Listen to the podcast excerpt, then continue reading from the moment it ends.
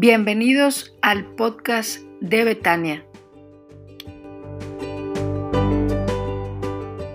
Déjeme continuar con los mensajes, esta serie de mensajes que estamos desarrollando esta serie de mensajes que se llama Con nosotros y es para hablar de todo lo que Dios hace en nuestras vidas. Casi en cada mensaje, hermanos, voy a estar recordando que Dios está con nosotros porque así dice el texto. No es que yo lo quiera decir, sino que así dice el texto. Y vamos a continuar. Le invito para que vaya conmigo al libro del Génesis en el capítulo 39.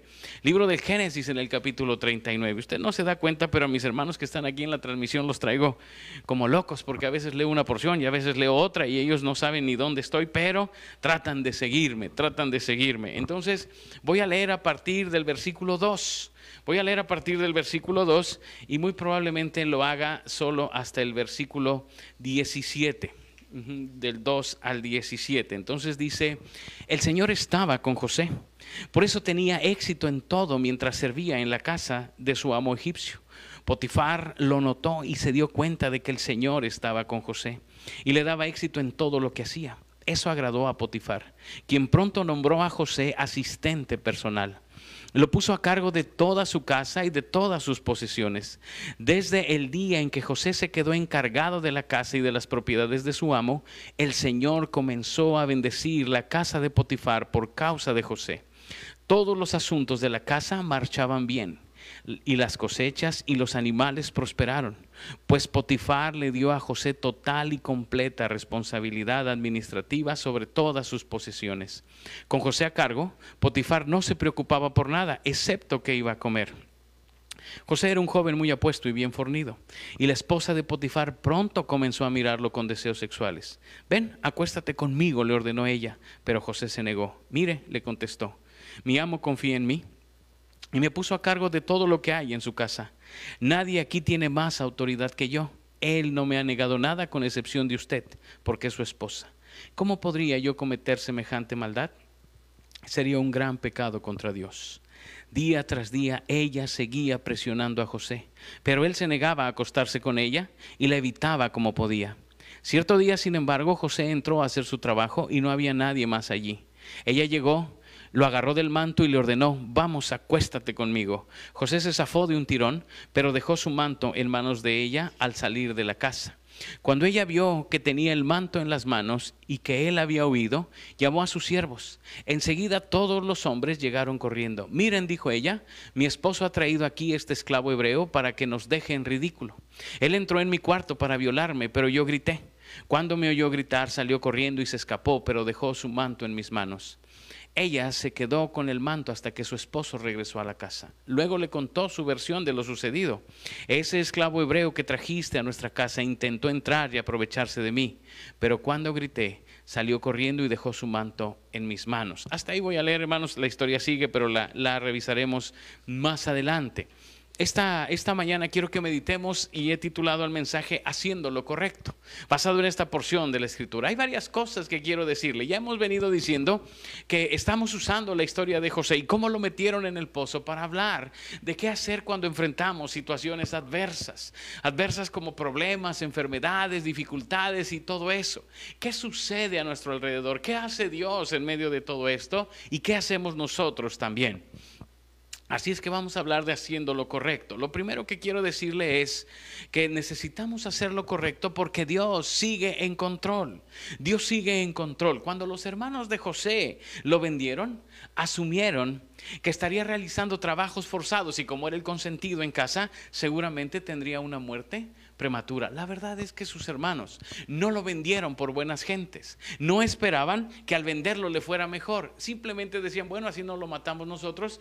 Como ha sido el niño consentido de papá, ha sido el fifí de la familia, pues entonces lo van a, lo van allá, los trabajos forzados lo van a matar y va a acabar pronto su vida. Pero no sucedió así. El versículo 2 del capítulo 39 dice algo que es impresionante. Las primeras palabras del versículo 2 dice, el Señor estaba con José. El Señor estaba con José. Y aquí, hermanos, quiero que se detenga conmigo un poquitito. Necesitamos hacer lo correcto porque sigue, Dios sigue en control. Dios no nos ha abandonado nunca. Dios no nos ha abandonado nunca. El texto es muy claro, usted lo conoce, lo hemos visto desde hace muchos años y hoy lo estamos repasando. Los hermanos de José lo abandonaron, él se quedó solo. Todos lo dejaron excepto Dios. De repente José encontró un cambio radical en su vida. Todos lo habían abandonado. No tenía más amigos, no tenía más familia, pero sí tenía un Dios que jamás lo había dejado. No nos podemos olvidar, hermanos, que por muy profundo que sea el pozo donde hemos caído, o muy doloroso, Dios siempre nos ha acompañado. Dios siempre nos ha acompañado. Y mire que esto es algo tan maravilloso. Esto es algo que deberíamos de pensar. Quizás estás en un pozo en este momento. Quizás llevas mucho tiempo en el pozo o acabas de caer en un problema, una enfermedad, una circunstancia difícil. Y todo lo que vives ahí es triste, es doloroso, se siente el abandono, la soledad y todas estas cosas.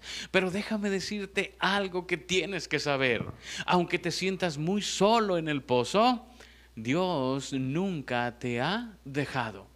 Dios nunca te ha dejado, Él siempre ha estado con nosotros. Aunque las cosas parezcan tan difíciles, tan dolorosas, Dios sigue estando en control de todas las cosas y no nos ha abandonado jamás. No nos ha abandonado jamás y eso es algo maravilloso. ¿Sabe? Hace muchos años cuando nosotros nacimos, los que ya estamos más maduros, para no decir viejos, ¿verdad? Maduros, este, pues estábamos al, resguardo de nuestros padres cuando éramos bebés. Si mamá estaba por ahí nos cuidaba y si no, pues ni modo. Hoy en día hay algo que le llaman monitores, le ponen al bebé ya sea auditivo o sea hasta visual, una camarita ahí y la mamá lo está viendo siempre.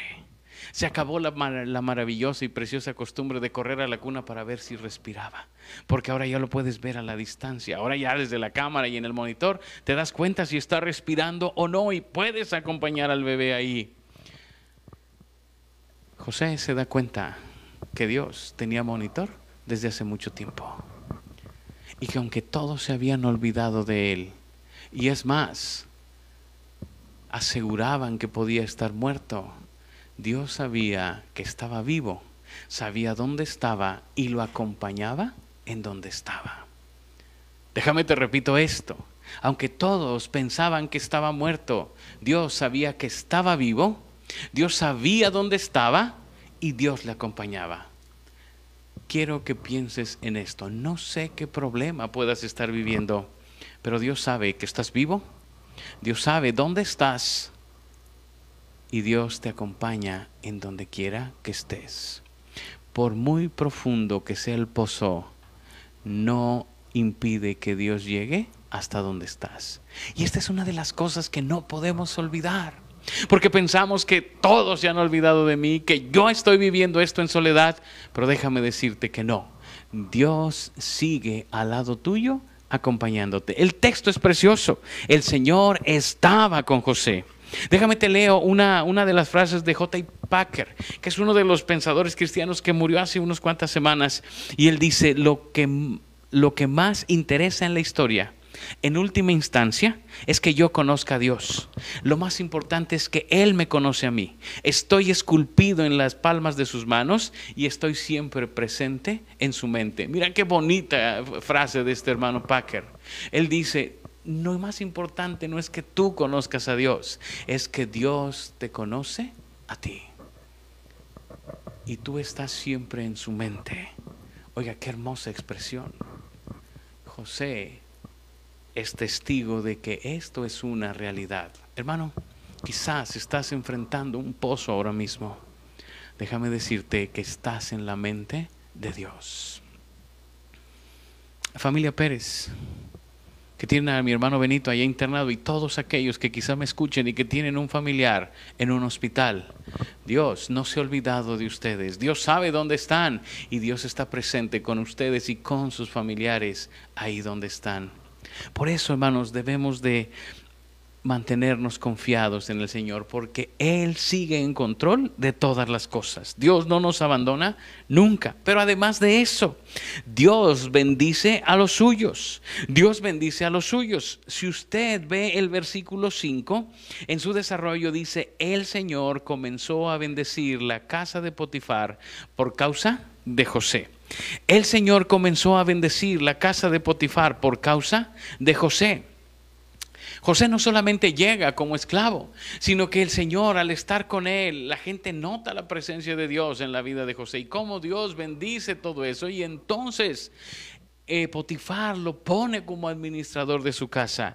Y mire qué hermosa expresión, el Señor comenzó a bendecir la casa de Potifar por causa de José.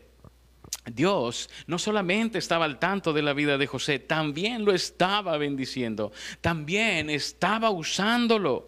Dios le provee de un trabajo y le prospera de tal forma que Potifar lo pone a cargo de todo lo que tenía. José despachaba, compraba, vendía, administraba, excepto la comida.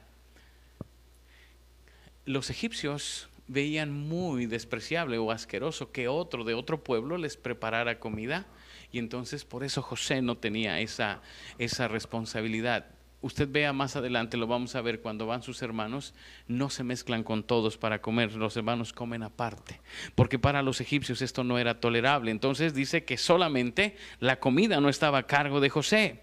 De pronto José se vuelve el rey Midas de Potifar y todo lo que toca lo bendice y lo prospera porque Dios estaba con él. Déjame te digo una segunda cosa aquí aún estando en el pozo, Dios bendice nuestras vidas y nos ayuda. Tan estamos presentes en la mente de Dios que aún en medio de las crisis Dios nos ayuda, nos bendice y está con nosotros. Toda poda que hacemos a los árboles siempre trae renovación y vida. Y a veces, hermanos, estar en el pozo poda nuestras vidas para que venga también la renovación y la vida. Aún en las pérdidas encontramos ganancias. Y mire si no, y mire si no. En esta pandemia han sucedido cosas extraordinarias han sucedido cosas maravillosas, a pesar de que hemos vivido cosas que en la vida nos habían tocado.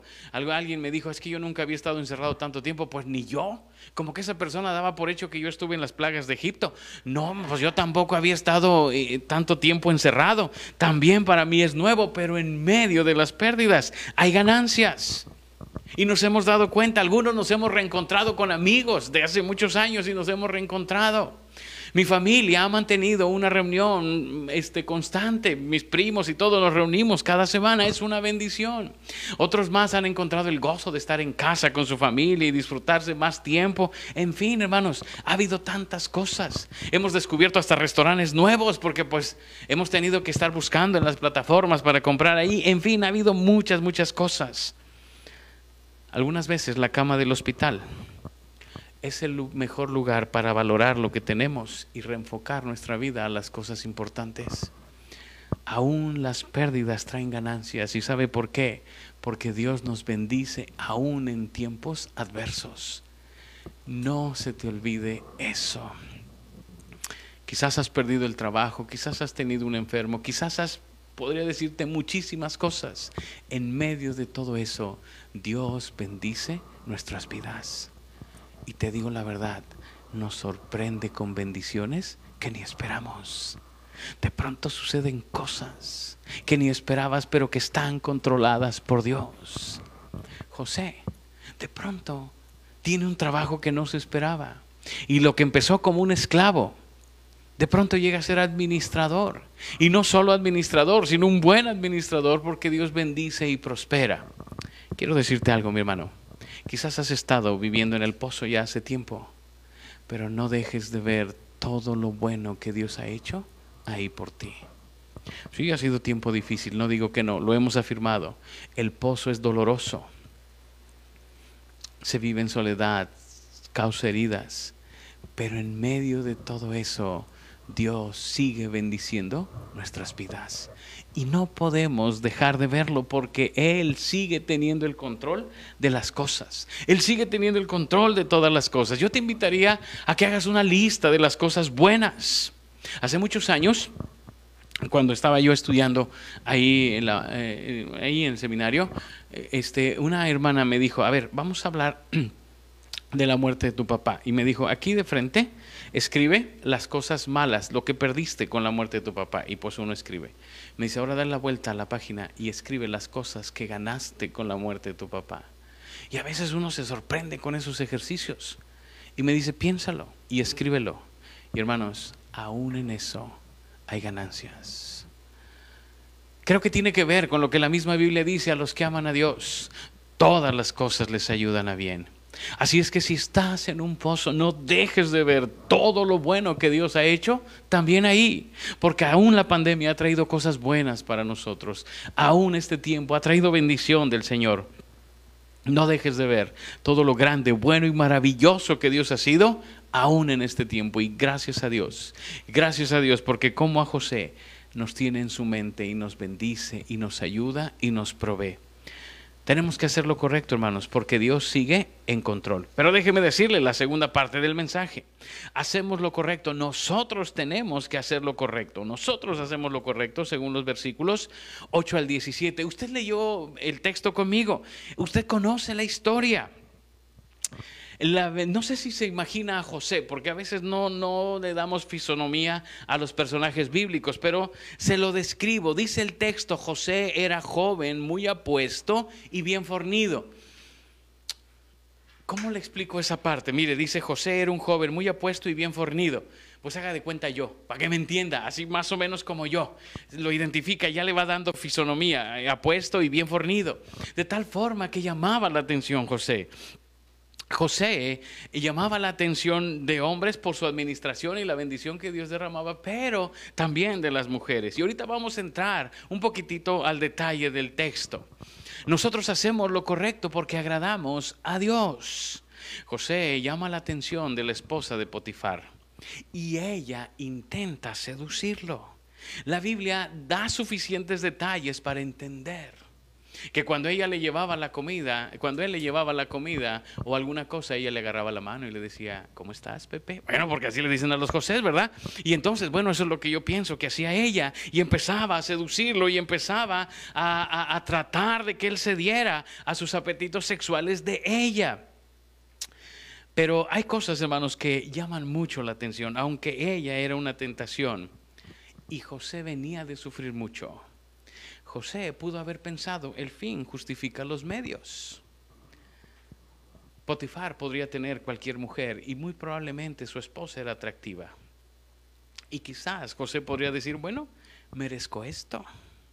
He tenido días de soledad, he sido rechazado por familia, dos veces vendido y comprado como ganado, lejos de mi casa y de mis amigos, toda la atención que tengo aquí en el trabajo. Seguramente José se agotaba al trabajar en todo lo que tenía que hacer. Bien pudo haber justificado su decisión.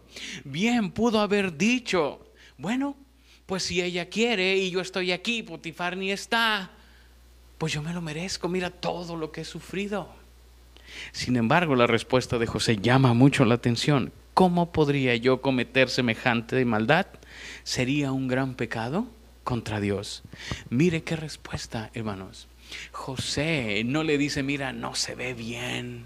José no le dice a la esposa de Potifar, es que no es ético, no es correcto. No, es que Potifar me cae re bien, ¿cómo le voy? No dice nada de eso. Él piensa en Dios. Y aunque quizás por su situación y sus circunstancias hubiera podido justificar de manera simple su decisión, él dice, yo no podría pecar contra Dios. Déjame decirte algo, ten mucho cuidado, porque a veces el pozo nos engaña. Y como hemos pasado tiempo difícil, queremos encontrar una respuesta rápida a eso. Queremos encontrar algo que contrarreste lo que hemos vivido. Y entonces tomamos decisiones que podrían ofender a Dios. José dice, ¿cómo podría yo pecar contra Dios? José no piensa en Potifar, no piensa en los riesgos, no piensa en otra cosa, piensa en Dios. Y dice, yo tengo que hacer lo correcto. ¿Sabes, hermano? cuando estás en un pozo debes de tener mucho cuidado.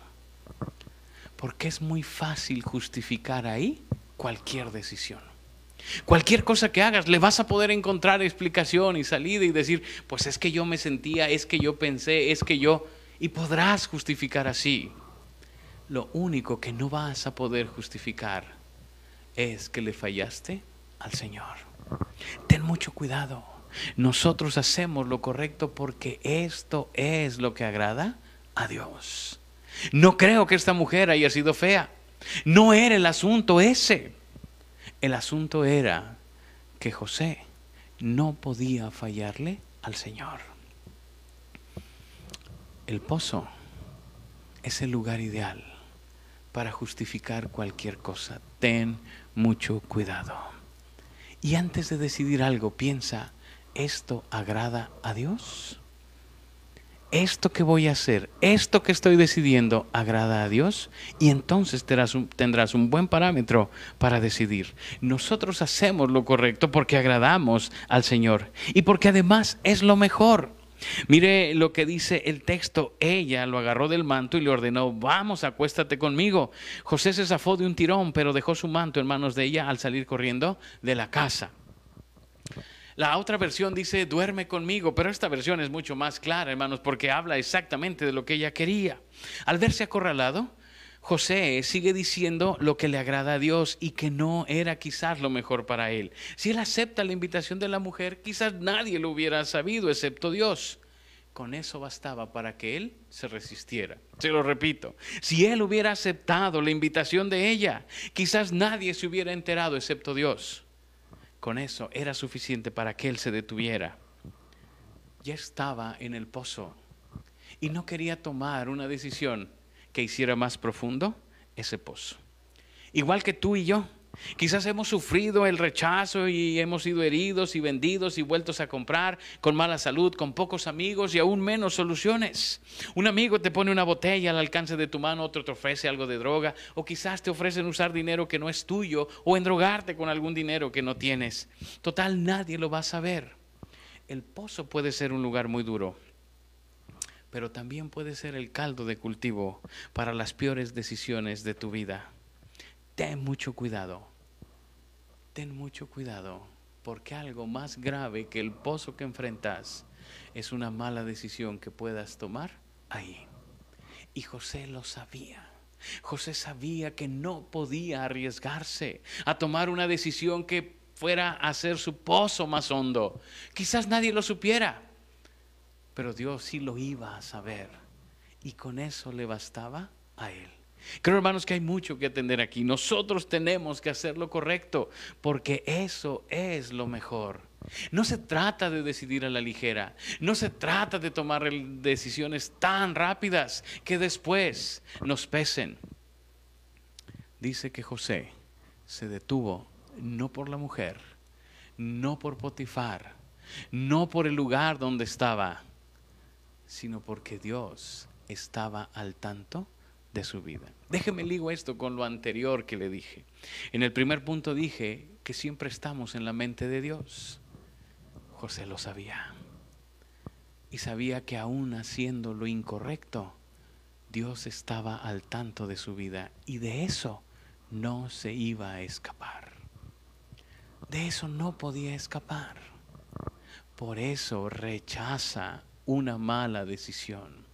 Por eso es que se decide a hacer lo correcto, porque él sabía que él siempre estaba en la mente de Dios, que Dios siempre le tenía en sus ojos y que él no podría escapar a eso. ¿Se acuerda lo que le dije del monitor que le ponen a los bebés? Si así entendemos el cuidado de Dios, el monitor nunca se apaga y Dios siempre está al tanto. Por eso es que José decide hacer lo mejor, porque sabe que nosotros tenemos que hacer lo correcto. Ten mucho cuidado, ten mucho cuidado. Cuando estás en el pozo, es el caldo de cultivo perfecto para tomar malas decisiones. Haz siempre lo correcto. Piensa, ¿esto viene de Dios?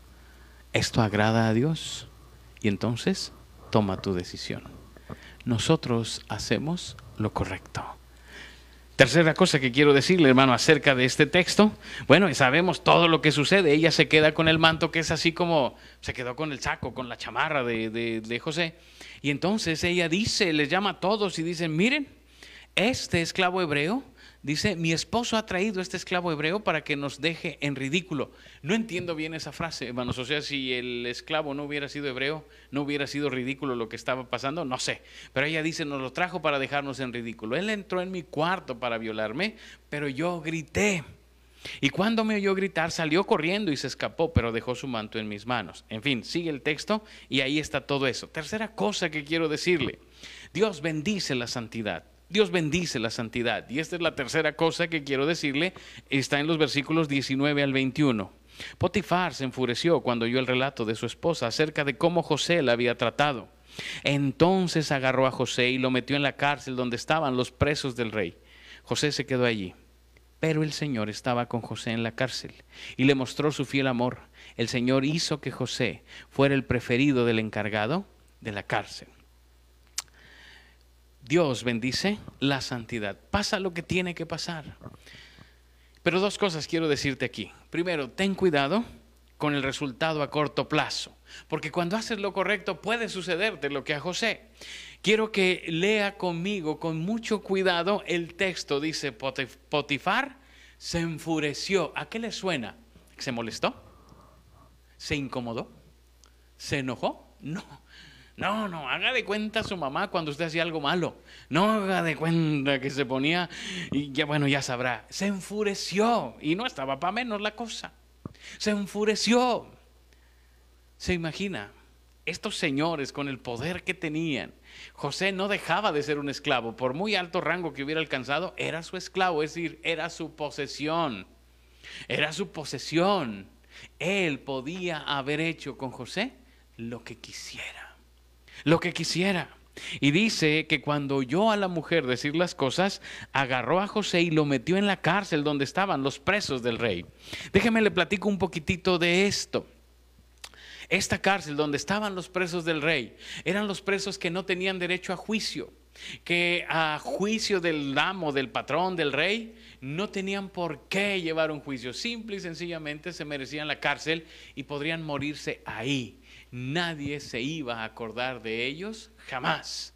Usted que conoce la historia sabe que Dios va a obrar en la vida de José a través de otros dos que estaban allí. Y de ahí lo va a sacar el Señor, porque fue puesto en esa cárcel, hermanos, literalmente en cadena perpetua. Si usted me permite decírselo, era una cárcel de esas de alta seguridad y donde ya no hay posibilidades de salir realmente ahí se echaban los presos para que murieran. Ahí fue puesto José. José hace lo que agrada a Dios. José hace lo que el Señor buscaba que hiciera y es puesto en un lugar donde no debería de estar. Es una injusticia más que sufre José. Cuando vivimos pensando en lo inmediato, quizás no podamos valorar las grandes cosas que Dios hace. A ver si puedo explicarte esto. A veces, hermanos, decimos, mira, yo hice lo que agrada a Dios y mira cómo me fue, mejor ahí muere. No te puedes quedar con el resultado a corto plazo. Necesitas ver las cosas más adelante. Porque cuando te quedas con el resultado a corto plazo, quizás no estés valorando todo el amor de Dios por ti. De pronto José se encuentra en este lugar, del pozo a la cárcel y a la cárcel sin esperanza de salir siquiera. Pero quiero que veas esto, quiero que veas esto. El resultado no es el inmediato. Dios sigue obrando en la vida de José. Se parece un poquitito, hermanos, ¿a qué prefieres tú? ¿Una comida rápida o un banquete bien elaborado? Bueno, pues mucho depende del tiempo, ¿verdad? Pero sobre texto del tiempo andas comiendo maruchan. Mm, mm con sus camaronzotes que trae la maruchan, así de esos de como alimento de tortuga, ¿no? La verdad es que puedes comer eso, pero si tienes más paciencia, quizás puedas comer un platillo bien elaborado. No quiero dar sugerencias porque luego dicen que yo me la paso hablando de comida, pero a lo mejor unas enchiladas verdes, no lo sé, que se llevan más tiempo que la otra cosa que dije, pero se disfrutan más. Eso pasa cuando te desesperas con el resultado. Eso pasa cuando quieres las cosas de manera inmediata. No puedes disfrutar en verdad lo que Dios está haciendo. Mira, el siguiente punto es disfruta el resultado a largo plazo. El texto es hermoso, versículo 21, yo que usted lo subrayaba, pero el Señor estaba con José en la cárcel. Oiga, si notó que el texto empezó diciendo que el Señor estaba con José. Y ahora casi al final vuelve a repetir, el Señor estaba con José, ahora en la cárcel. Qué maravilloso Señor tenemos, que no nos deja jamás.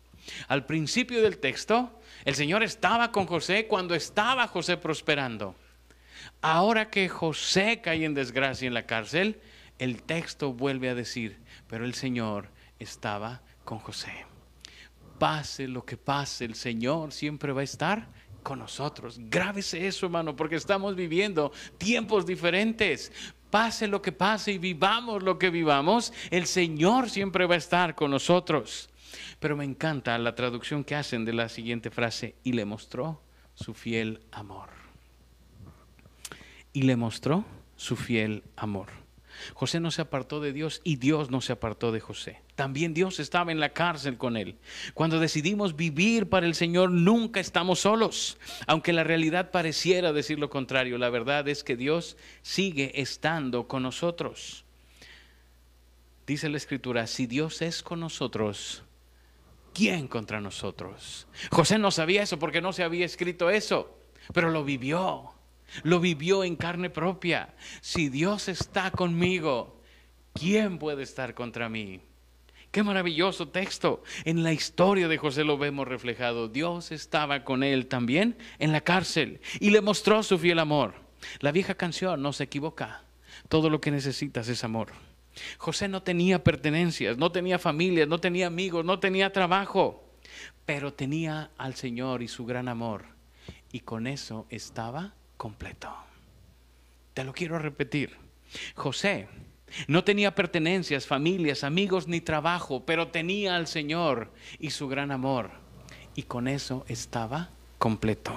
No necesitaba más que eso. No necesitaba más que el amor del Señor en su vida. Y con eso se podía sostener. Dice, el Señor hizo que José fuera el preferido del encargado de la cárcel. Le cayó bien al encargado de la cárcel. Y entonces, usted sabe la historia, le dio un lugar de preferencia también, pero eso lo veremos después. Hoy déjeme decirle algo, hermano. No se conforme con los resultados a corto plazo. Quizás ahorita lo que está sucediendo no es lo que tú esperas. Tú dices, bueno, yo estoy orando, yo estoy buscando al Señor, yo estoy, y no se dé el resultado que yo quiero. Espérate.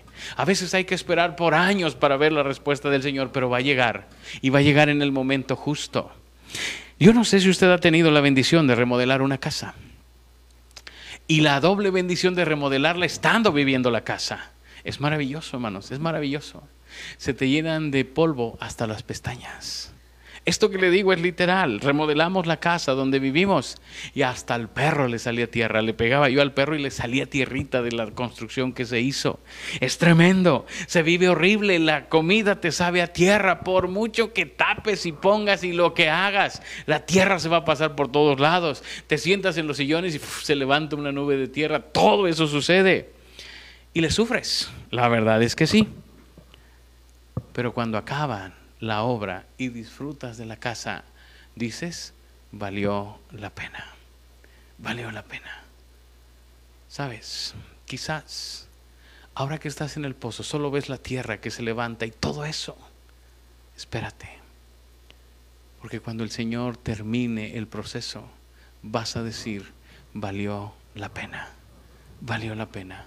El Señor nunca me dejó y siempre me mostró su amor. Y la obra final que hizo valió la pena haber pasado por ahí.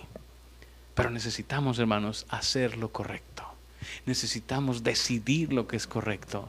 Necesitamos hacer lo que agrada al Señor. Quiero invitarte a orar. Quiero invitarte a orar al Señor. Si estás en el pozo, acabas de entrar o ya tienes tiempo viviendo ahí, pídele al Señor sabiduría para las decisiones que tomas. Pídele al Señor que te dirija, que te ayude, que te bendiga en las decisiones que estás tomando para que hagamos lo que le agrada a Él, para que hagamos lo correcto.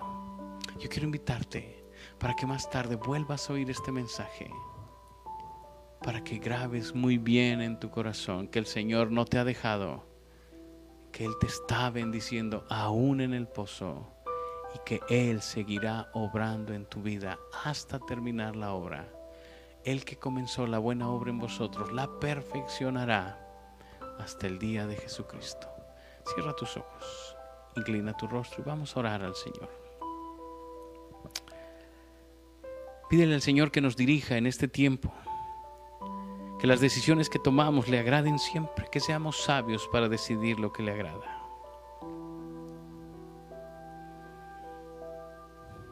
Padre, gracias por tu palabra. Es a ti a quien necesitamos. Eres tú lo que necesitamos, Señor. Es tu amor lo que nos sostiene. Algunos de nosotros, Señor, estamos en el pozo. Y tú sabes, Señor, lo que vivimos y lo que experimentamos al estar ahí. Padre, pero gracias por tu palabra. Porque nos hace ver que sigues estando con nosotros, aún pasando por las dificultades. Tú estás ahí con nosotros. Tú no has dejado de bendecirnos, Señor. Pero Padre, te rogamos sabiduría para las decisiones que tomamos.